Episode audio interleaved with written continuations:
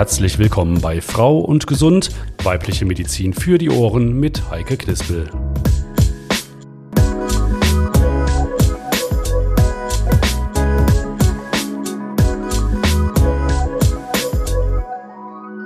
Dann sage ich auch direkt nochmal herzlich willkommen bei einer neuen Folge von Frau und Gesund.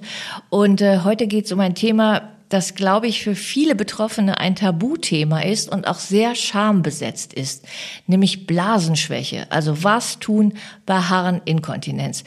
In Deutschland schätzt man die Zahl der betroffenen Frauen auf bis zu 15 Millionen. Das bedeutet, dass jede dritte bis vierte Frau irgendwann in ihrem Leben an Harninkontinenz zumindest vorübergehend leidet, erkrankt. Und wir werden sehen, was tun wir, wenn die Blase schwächelt. Darüber spreche ich mit meiner heutigen Expertin Dr. Susanne Winkelhoch-Gran und die wollen wir Ihnen erstmal kurz vorstellen. Die frisch gebackene Oberärztin Dr. Susanne Winkelhoek-Gran ist von Hause aus Urologin und beschäftigt sich im Speziellen mit den Funktionsstörungen des Beckenbodens und möglichen Problemen bei der Blasen- und Darmentleerung. Sie koordiniert das interdisziplinäre Kontinenz- und Beckenbodenzentrum als zentrale Anlauf- und Beratungsstelle für Betroffene. In Schleswig-Holstein aufgewachsen, gehört Segeln natürlich zu ihren größten Hobbys. Ihre Freizeit an Land verbringt die verheiratete Mutter einer Tochter am liebsten in ihrem Garten. Wir freuen uns über den Besuch von Dr. Susanne Winkelhoch-Kran. Ja, herzlich willkommen bei Frau und Gesund. Dankeschön, ich freue mich, dass ich hier sein darf. Ich musste zur Vorbereitung auf dieses Thema Inkontinenz an einen ganz zauberhaften Mann denken, nämlich an Mr. Shopping Queen Guido Maria Kretschmer. Der hat mir gesagt, er wünscht sich, wenn er alt ist, zwei wichtige Dinge, nämlich dass er oben und unten dicht bleibt. Wir kümmern uns heute um unten und da sind auch direkt schon in seiner Aussage zwei Fragen drin, nämlich erstmal betrifft Harninkontinenz Männer und Frauen? Absolut. Und ab wann ist es für viele ein Thema? Also sicher eher im späteren Lebensalter, aber bei den Frauen, gerade bei den Frauen auch im jungen Erwachsenenalter, sprich im Rahmen von Geburten und Schwangerschaften Passagier sicher auch ein Thema. Mhm. Das St. Antonius Hospital in Eschweiler, dessen Podcast Sie hier gerade hören, hat auch ein spezielles Kontinenz- und Beckenbodenzentrum. Das koordinieren Sie. Welche Medizinerinnen und Mediziner arbeiten hier zusammen? Genau, ich äh, koordiniere unser Kontinenz- und Beckenbodenzentrum. Wir arbeiten Urologen, Gynäkologen und Allgemeinchirurgen auf ärztlicher Seite zusammen, aber wir haben eben auch ähm, eine gute Anbindung zu entsprechend äh, speziell ausgebildeten Schwestern und Physiotherapeuten, sogenannten Kontinenzexpertinnen, die eben ähm, ja recht besonders sind ähm, und wir interdisziplinär Patienten Leiden besprechen und eben so auch besser ansetzen können in der Behandlung und eben nicht nur eine einseitige Sichtweise mhm. da haben. Das zeigt also auch, dass Blasenschwäche und Inkontinenz halt wirklich auch ein sehr komplexes Thema sein kann und dass es natürlich am besten ist, wenn man von allen Seiten drauf gucken kann und entsprechend dann auch Behandlungsmethoden Richtig, anbieten genau. kann. Umgangssprachlich sagt man ja gerne mal, die hat eine schwache Blase. Also ähm, wie oft ist denn auf Toilette gehen eigentlich normal und ist es auch normal, wenn ich nachts mal raus muss? Also ähm, das tägliche Toilettengehen äh, ist normal, sicher sieben bis acht Mal am Tag. Und auch nachts kann man mal aufstehen, um zur Toilette zu gehen. Da muss noch gar nichts verkehrt sein. Ähm, letztlich hängt das natürlich auch an der Trinkmenge und auch an der Art des Getränks, denn es gibt äh, wasserfördernde ähm, Getränke und welche, die das nicht so wahnsinnig tun. Wir mhm. kennen das alle vom Kaffee und vom äh, Wein und auch vom Tee, die ähm, treiben eben eher und äh, da muss man sicher häufiger zum Klo. Ähm, und wer ähm, auch viel trinkt, auch Wasser, wer, wer seine zweieinhalb, drei Liter trinken würde, der muss das natürlich entsprechend dann auch alles wieder wegbringen bringen irgendwann. Da geht es jetzt erstmal ja darum, wie oft muss ich auf Toilette, mhm. aber manchmal passiert ja auch, dass ich sag mal ein paar Tropfen daneben gehen. Also es gibt diesen diesen Spruch ja, ich habe mir vor Lachen fast in die Hose gemacht. Wann ist denn Schluss mit lustig? Also wann muss man mal gucken? Also natürlich, wenn man jetzt einmalig in seinem Leben sich erinnert, hier habe ich so äh, wahnsinnig, äh, ist irgendetwas ganz Besonderes passiert und da habe ich ein Tröpfchen vor, vor, lauter Schreck oder was auch immer verloren, dann ist das sicher nichts Behandlungsbedürftiges, aber grundsätzlich sollte wiederkehrender und regelmäßiger Urinverlust, ähm, der sollte behandelt werden oder da sollte man zumindest mal nachschauen, ob man da was dran tun kann. In den meisten Fällen kann man was dran tun. Da werden wir natürlich auch heute genauer drauf gucken, was man tun kann und wann man auch aktiv werden sollte. Kennen Sie das denn aus Ihrer Praxis, dass dieses Thema und dass ein Gang zu Ihnen auch erstmal lange rausgezögert wird? Weil das ist natürlich auch ein Thema, was schambesetzt ist, oder? Absolut. Also wir haben viele Patientinnen, die kommen und eine der ersten Fragen ist immer, wie lange besteht das denn schon? Und da sagen viele, also seit vielen Jahren, jetzt vielleicht ist es etwas schlimmer geworden oder es ist jetzt so störend, dass ich kaum mehr am alltäglichen Leben teilnehmen kann oder möchte, weil es mir so unangenehm ist. Aber die haben viele Frauen oder ich sehe ja primär Frauen, aber viele Patienten haben eben lange, einen langen Leidensweg schon hinter sich. Das heißt, wird, wird sich dann beholfen mit, weiß nicht, Slip-Einlagen oder kleinen Windelhöschen oder was wird da gemacht? Ja, ja, ja. Häufig ist es tatsächlich auch ähm, eine, ist auch eine finanzielle äh, Sache tatsächlich. Vorlagen sind sehr teuer. Ähm, und ähm, wenn das äh, nicht, wenn man das selber zahlen muss und nicht jeder ist finanziell so gut gestellt, dass man mehrere hundert Euro im Monat da ähm, für den Kauf von Inkontinenzmaterialien aufbringen kann, dass das einfach schon auch eine Frage ist, die dann zu stellen ist. Und wenn das eben eine, ich sag mal, eine diagnostizierte Erkrankung ist, dann äh, wird das von den Kassen bezahlt und dann ist da natürlich äh, auch entsprechend der gewisse, die Motivation da. Ja, ein Grund mehr, dann rechtzeitig absolut, zu Ihnen absolut, zu kommen. Genau. Also bevor wir jetzt über die Inkontinenz an sich reden, würde ich gerne über ein Problem mit Ihnen sprechen, das, glaube ich, fast jede Frau kennt, nämlich man muss ständig aufs Klo und es brennt dann auch ein bisschen und es ist dann wahrscheinlich, denke ich mal, eine Blasenentzündung. Warum ist das so ein Frauenthema? Das liegt an der Anatomie der Frau. Äh, Frauen haben eine kurze Harnröhre im Vergleich zu Männern. Das heißt, der Weg von außen in die Blase, also in die Körperöffnung hinein, ist sehr kurz. Und ähm, Frauen haben dadurch natürlich bedingt auch eine nähere Strecke zum Enddarm. Das heißt, der ja physiologisch, also natürlicherweise mit Bakterien besiedelt ist, die zu unserer normalen Flora gehören. Und diese zwei Gründe führen dazu, dass ähm, Bakterien, die vielleicht für den Enddarm normal sind und auch sonst für vielleicht das Hautniveau normal sind, aber eben eigentlich nicht in die Blase gehören, dann schneller in die Blase hereinkommen können und da schneller und häufiger zu Beschwerden führen. Das heißt, ich kann schon was falsch machen, wenn ich mir auf gut Deutsch den Po falsch abwische. Absolut. Deswegen muss man auch da, ist ja, fängt, versucht man ja schon den Kindern eben, den Mädchen beim Trockenwerden zu zeigen, dass man eben sich eher von vorne nach hinten abwischt, damit eben da keine große ähm, Keimverschleppung stattfinden kann. Ich habe früher oft an den Satz gehört, du hast einfach zu lange auf kalten Steinen gesessen. Hat das was mit einer Blasenentzündung zu tun? Also Kälte transportiert keine Bakterien, aber ähm, es fördert sich ja ein bisschen. Das heißt, ähm, das verändert nicht die Flora und das bringt die auch nicht dahin. Das wird sicher nie der einzige Grund sein, warum man äh, gehäuft Infekte bekommt, aber manche haben da tatsächlich eine gewisse Neigung zu, dass es dann schneller bemerkbar ist. Sie haben gerade schon gesagt, äh, eine Blasenentzündung äh, entsteht durch Bakterien. Das heißt, es ist mit Antibiotika zu behandeln.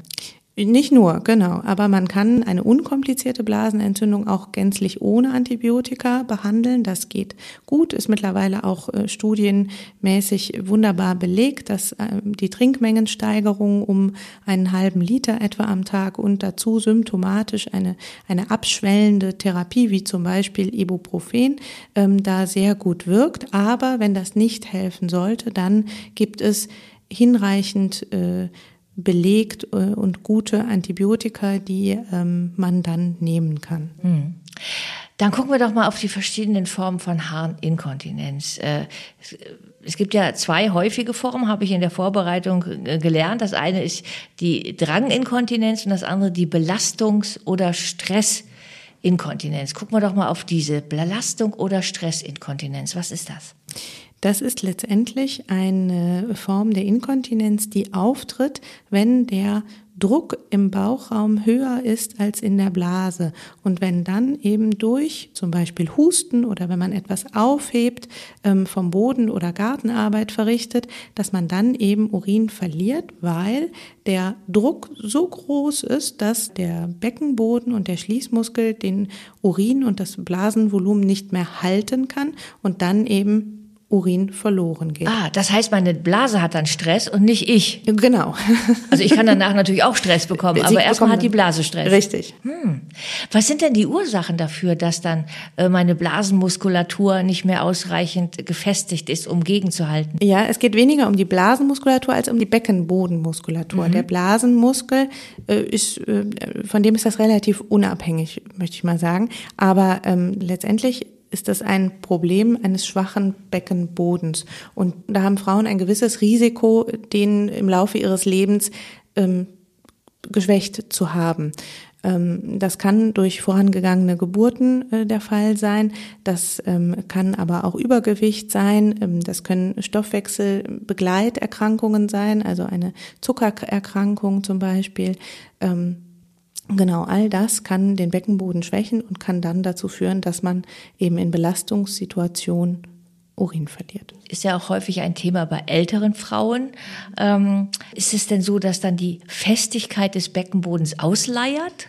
Ja, wenn Sie so wollen, schon. Das, ähm, bei Frauen ist es ja so, dass dieser Beckenboden, wenn man sich den wirklich als Platte vorstellt, dann hat der drei Öffnungen, durch die ähm, physiologisch, also natürlicherweise Organe durch müssen, nämlich die Gebärmutter und die Scheide geht, grenzt daran, die Blase und die Harnröhre und hinten der Enddarm. Und alleine schon das Vorhandensein dieser ich sag mal, drei Öffnungen im Gegensatz zum Mann, der schon ganz nur schön eng zwei, da drin, ne? Genau, ist da einfach etwas weniger Platz und dann kommt es eben im Laufe des Alters durch Kollagenveränderungen zu einer Veränderung des Bindegewebes und damit einhergehend zu einer Schwäche des Beckenbodens. Was besonders wir Frauen auch äh, von unserer ganz normalen Haut ja auch kennen, ne? wenn genau. Kollagen nachlässt. Genau, hm. genau. Dann gucken wir doch auf die andere Form, die Dranginkontinenz. Ist das so eine überaktive Blase oder? Das klassische, der Klassiker in der Sprechstunde bei der Dranginkontinenz ist eine ähm, eine Patientin, eine Frau, die kommt und sagt, sie kann schon fast nicht mehr aus dem Haus gehen, weil sie immer, äh, sie kennt in der Innenstadt, wo auch immer sie hingeht, sie weiß den Ort äh, jeder Toilette und weiß, wie weit es dahin ist. Denn wenn sie zur Toilette muss, dann kann sie es nicht mehr aufhalten und muss dann im Prinzip sofort auf der Toilette sein. Ähm, wie unangenehm. Das, das schränkt einen ja total ein. Genau. Die Patienten trinken meistens nur noch sehr, sehr wenig, weil sie das Gefühl haben, dass jeder Schluck quasi dreifach wieder unten rauskommt und äh, das führt dann dazu, dass sie nicht mehr unterwegs sind, nicht mehr auf Reisen gehen, kaum mehr einkaufen gehen, weil sie sich das nicht äh, mehr zutrauen, weil ihnen das so unangenehm ist, ähm, dann möglicherweise plötzlich im Supermarkt an der Kasse zu stehen, weil der Vormann oder Frau noch äh, zu lange das Kleingeld sucht und äh, dann den Urin zu verlieren und dann möglicherweise eine nasse Hose zu haben. Ja klar, da kann man schon mal aus Stress dann den äh, Einkaufswagen ein bisschen in die Hacken vorne rammen. Genau. Also, ähm, was ist denn der Grund dafür? Die Gründe für eine Dranginkontinenz sind vielfältig. Das können neurologische Gründe sein, das können auch wieder Stoffwechselerkrankungen sein. Bei der Dranginkontinenz steht es noch viel weniger dran, sozusagen, woher es kommt. Wasser lassen und überhaupt Harndrang sind ja ein Reflex.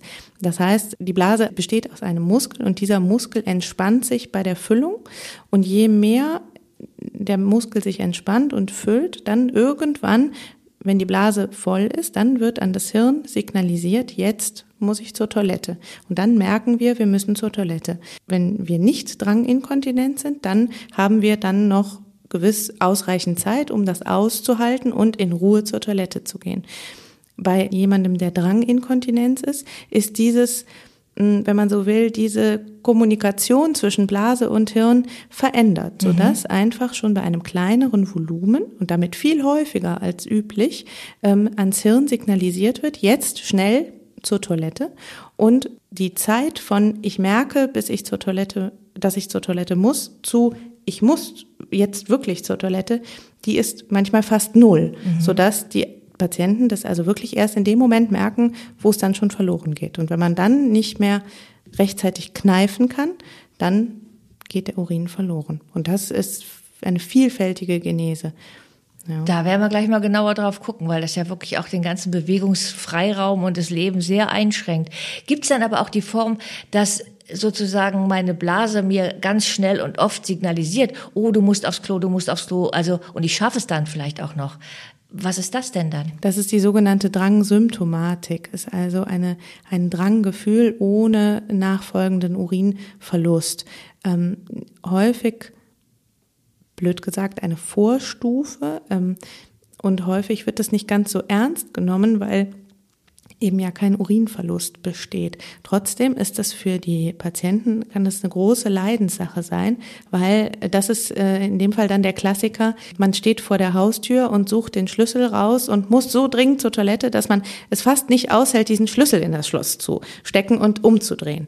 Das, ähm, genau, das ist letztlich etwas, was man mit, was eine Trainingssache ist, was man auch tatsächlich üben kann, indem man sich da so ein bisschen auch bewusst macht, dass die Blase gut funktioniert und die nicht platzen kann. Eine Blase kann nicht platzen, auch wenn man das manchmal meint, ähm, subjektiv.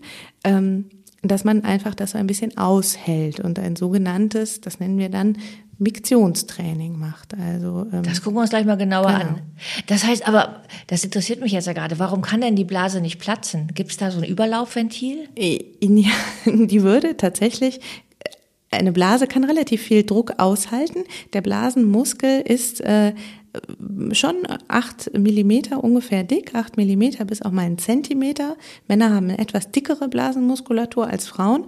Ähm, und wenn die Blase tatsächlich so gefüllt ist und da so viel Druck wäre, dass sie drohen würde zu zerreißen, dann würde der Schließmuskel aufmachen und dann würde das sozusagen überlaufen und auslaufen. Also quasi wie ein Notausgang, genau, der dann plötzlich genau, aufspringt. Genau, aber Aha. dass es tatsächlich einreißt und in den Bauch läuft, das passiert nicht. Woher kommt das denn, wenn man zum Beispiel sehr nervös ist? Also ich kenne das selber und auch von vielen in meinem Bekanntenkreis, dass es dann heißt, oh, ich muss doch noch, ich muss ständig aufs Klo, ich bin so aufgeregt. Gibt es da einen Zusammenhang? Ja, also die Blase ist natürlich auch Spiegel ein bisschen unserer Psyche. Das heißt, wenn jemand eine gewisse Tendenz hat, da ähm, seine, seine Aufregung äh, irgendwie zu kompensieren, dann machen manche das tatsächlich über ihre Blase, ohne das zu wollen. Andere haben Bauchschmerzen oder Magenschmerzen. Ähm, andere müssen, bekommen vielleicht auch Durchfall. So ist das eben bei der Blase auch. Andere müssen häufig zur Toilette. Das scheint jetzt aber erstmal dann ja keine Erkrankung zu nee, sein. Nee. Okay, das ist ja das auch schon mal schön. Gibt sich ja meistens mit äh, ruhiger werden das sozusagen. Stimmt. Kann man aber auch was für tun. Wenn jetzt aber so eine Inkontinenz, entweder durch, durch äh, den Drang oder die Belastung, den Stress häufiger bei mir auftritt, dann haben Sie ja schon gesagt, besser früher zum Arzt gehen und das wirklich abklären lassen, was das ist. Ähm, in Ihrem Kontinenz- und Beckenbodenzentrum am St. Antonius Hospital gibt es ja verschiedene Fachrichtungen.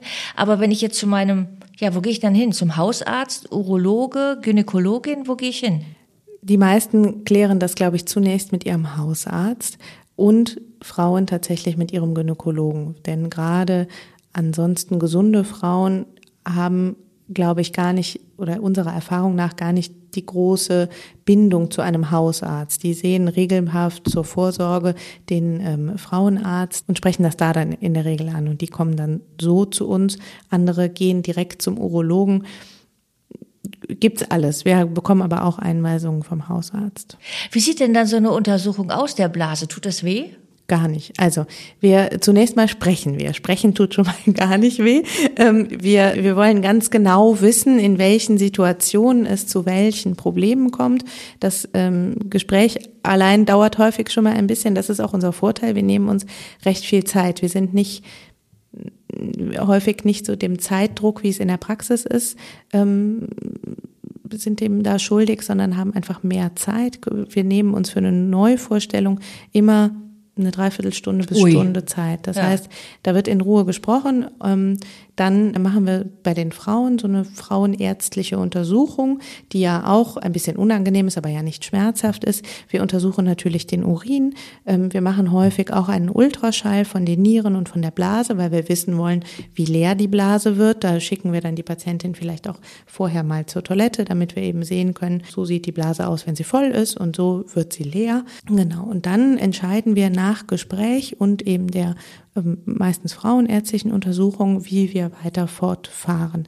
Ähm, müssen wir noch andere Untersuchungen machen ähm, oder können wir darauf verzichten, weil die Sache jetzt in dem Moment glasklar ist, sozusagen. Ich habe da gerade so das unangenehme Wort der Blasenspiegelung vor Augen. Wann wird das denn gemacht? Blasenspiegelungen machen wir tatsächlich in, im Rahmen der Inkontinenzabklärung sehr selten. Früher hat man das sehr häufig gemacht, da gehörte das im Prinzip zur fast schon Standarduntersuchung ja eines jeden Patienten, der einmal urologisch vorgestellt wurde. Tatsächlich macht man das jetzt, würden wir das nur machen, wenn vielleicht wiederkehrend Blut im Urin ist zusätzlich oder man mikroskopisch nicht sichtbar Blut im Urin feststellen kann oder wenn man meint, dass vielleicht eine Harnröhrenenge vorliegen könnte. Dann wäre das eine Indikation für eine Blasenspiegelung.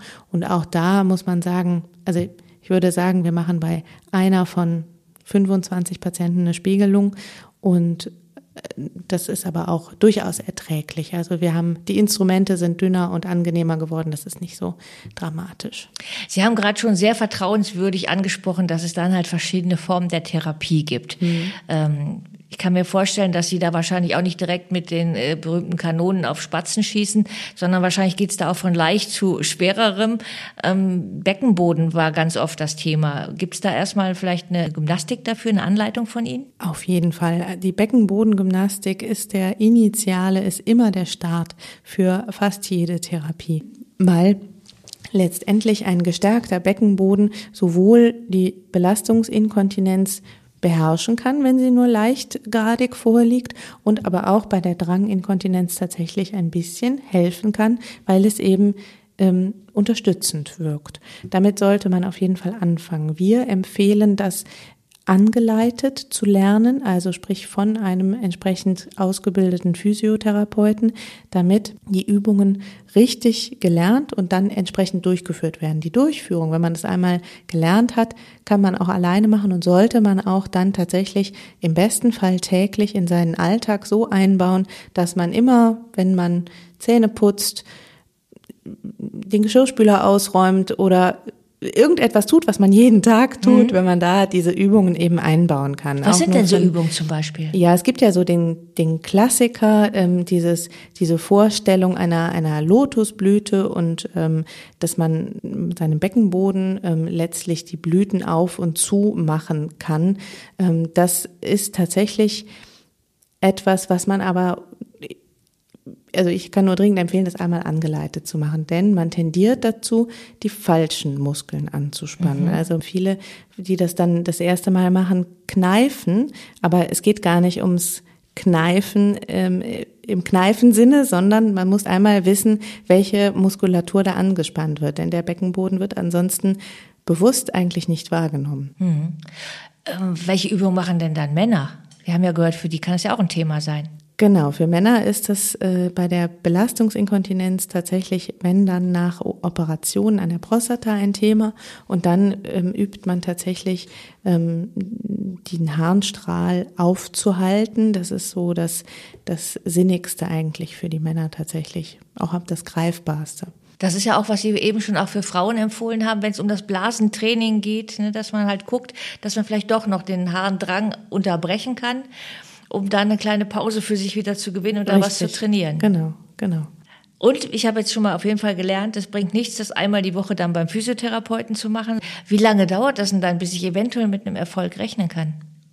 Sechs bis acht Wochen, sagen wir. Man, also wir empfehlen drei Monate eine intensive Physiotherapie oder Beckenbodengymnastik zu machen nach Anleitung. In der Regel ist dann eine Besserung zu verspüren. Und wenn man dazu noch einige andere ich sag mal, Maßgaben etwas ähm, verbessert, ähm, dann kann man da eigentlich schon sehr viel mit tun. Mhm.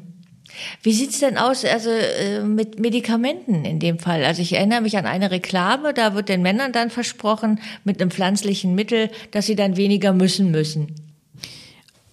Möglich, aber wir wollen ja eigentlich so konservativ wie möglich vorgehen. Also wir wollen letztlich möglichst wenig eingreifen in den Körper. Das heißt aber auch, Medikamente würden nie an erster Stelle stehen, weder für die Belastungsinkontinenz noch für die Dranginkontinenz. Man geht da ja immer so stufenweise vor, fängt klein an. Ähm, bei der Belastungsinkontinenz ist es tatsächlich Beckenbodentraining. Ähm, es gibt dann auch noch ähm, diverse unterstützende ähm, Verfahren, eine Tamponversorgung, die, die, die den, die Harnröhre und damit den Beckenboden hält. Damit kann man sehr viel verbessern. Ähm, und an Medikamente würde man sich tatsächlich eher später ähm, geben, auch weil Medikamente bei der Belastungsinkontinenz nur ein Mittel hier zugelassen ist. Das ist ein Antidepressivum, also ein, eigentlich ein, ein psychologisch wirksames Medikament. Da sind wir sehr zurückhaltend in der, in der Gabe.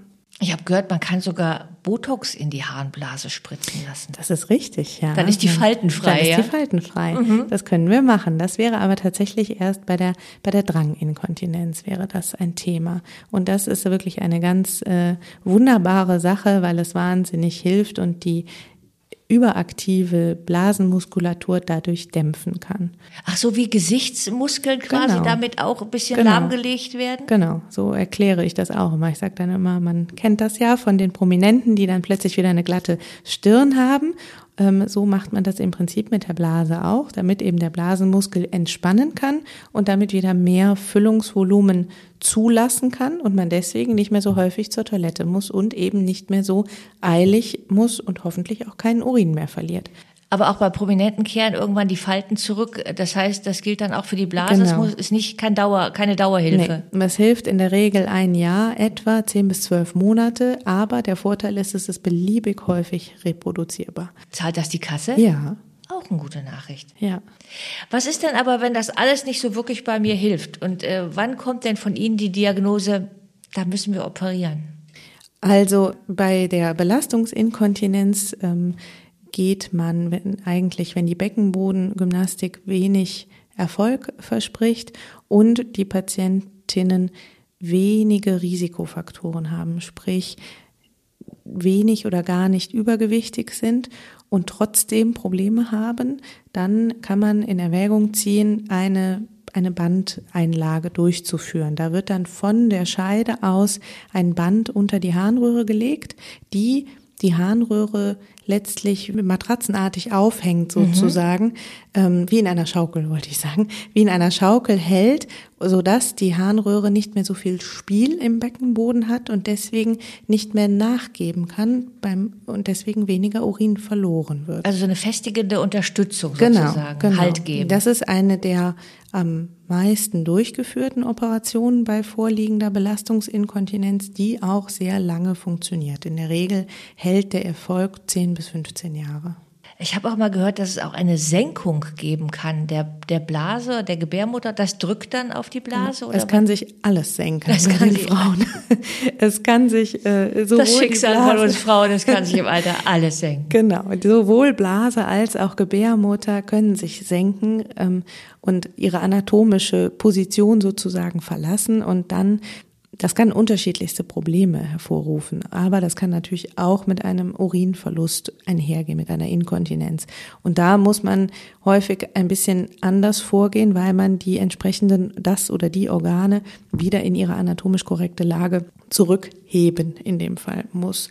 Und das ähm, sind Operationen, sind etwas komplexere Operationen. Ja, klingt auch nicht nach einem kleinen Eingriff. Nee, ne? genau. Also das ist nicht mal eben so gemacht. Das muss man, muss wohl überlegt sein, aber ähm, die Patientinnen haben häufig auch nicht nur eine Inkontinenzproblematik, sondern die merken auch häufig diese Senkung und das stört, das führt zu ganz vielen Folgeerscheinungen und ähm, zum Beispiel ist ja, das kann, wenn man sich das schon lokal vorstellt, dann reibt das und ähm, das führt zu Rötungen, das führt zu wiederkehrenden Infekten. Mhm. Und wenn dann äh, möglicherweise die Wechseljahre überschritten sind und die Östrogenkonzentration sowieso schon ein bisschen äh, sich gesenkt hat, dann ist die Schleimhaut letztlich völlig angegriffen und das tut weh.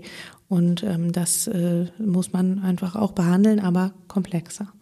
Jetzt haben wir ja gelernt, dass die Blase auch ein Muskel ist. Mhm. Ähm, wir kennen das von einem anderen Muskel vom Herzen. Wenn der, wenn das Herz aus dem Takt gerät, dann gibt es einen Herzschrittmacher. Gibt es sowas auch für Blasen? Gibt es auch für die Blase, macht man in seltenen Fällen bei ähm, auch bei einer überaktiven Blase, ähm, wenn aus diversen Gründen andere Therapiemöglichkeiten ausgeschöpft oder nicht möglich sind. Dann kann dieser Blasenschrittmacher tatsächlich implantiert, also eingesetzt werden. Das äh, macht man in die Po-Muskulatur und ähm, stimuliert ähm, die sakralen Nerven an, am, ganz am Ende von der Wirbelsäule, um dann eben der Blase ihr Signal zum Öffnen und zum Schließen zu geben. Genau. Jetzt werden in Ihrem äh, Kontinenz- und Beckenbodenzentrum am St. Antonius Hospital ja auch, haben wir schon gehört, in den verschiedenen Fachrichtungen Angebote für die Patientinnen bereitgehalten. Was kann ich denn bei Ihnen erwarten, was ich woanders nicht bekomme?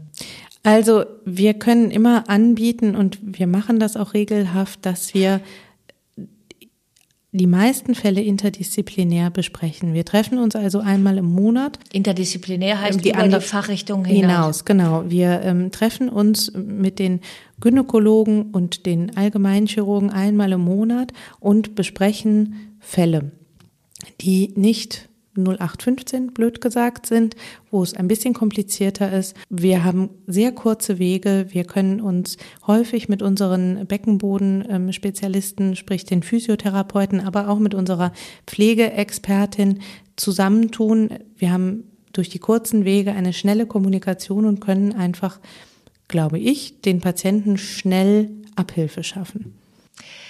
Wenn wir das jetzt so als äh, Zuhörerinnen und Zuhörer alles mitbekommen haben, was möglich ist, woher es kommt, ähm, wie ich behandeln kann oder muss, jetzt frage ich mich natürlich vielleicht auch, ich habe das bis jetzt noch gar nicht. Was kann ich denn auch tun, damit es so bleibt? Also die körperliche Fitness ist immer wichtig, ähm, aber letztlich muss man einfach immer schauen, möglichst wenige Begleiterkrankungen zu akquirieren, also keine, dass, der Stoffwechsel in Ordnung ist, die Schilddrüse. Man sollte beim Hausarzt regelmäßig äh, zu den Kontrollen tatsächlich auch gehen und sich durchchecken lassen. Ähm, man sollte als Frau immer auch regelhaft auch nach den Wechseljahren noch ähm, zur Gyn-Vorsorge, also zur frauenärztlichen Vorsorge gehen, einfach weil man dann sehen kann, ob ein ein ähm, Hormonmangel vielleicht auch vorliegt, den man gar nicht systemisch mit Tabletten behandeln muss, sondern vielleicht nur lokal. Damit kann man auch schon viel helfen. Was heißt lokal dann? Mit einer Salbe? Mit einer oder? Salbe, genau. Mit einer Salbe für die Scheide, ähm, weil dann äh, auch schon die Flora gut äh, aufrechterhalten werden kann, weil einfach Östrogen bei Frauen für so viele Dinge wichtig ist und das nach den Wechseljahren nicht vergessen werden sollte. Also eine östrogenhaltige Salbe genau, ist das dann. Genau.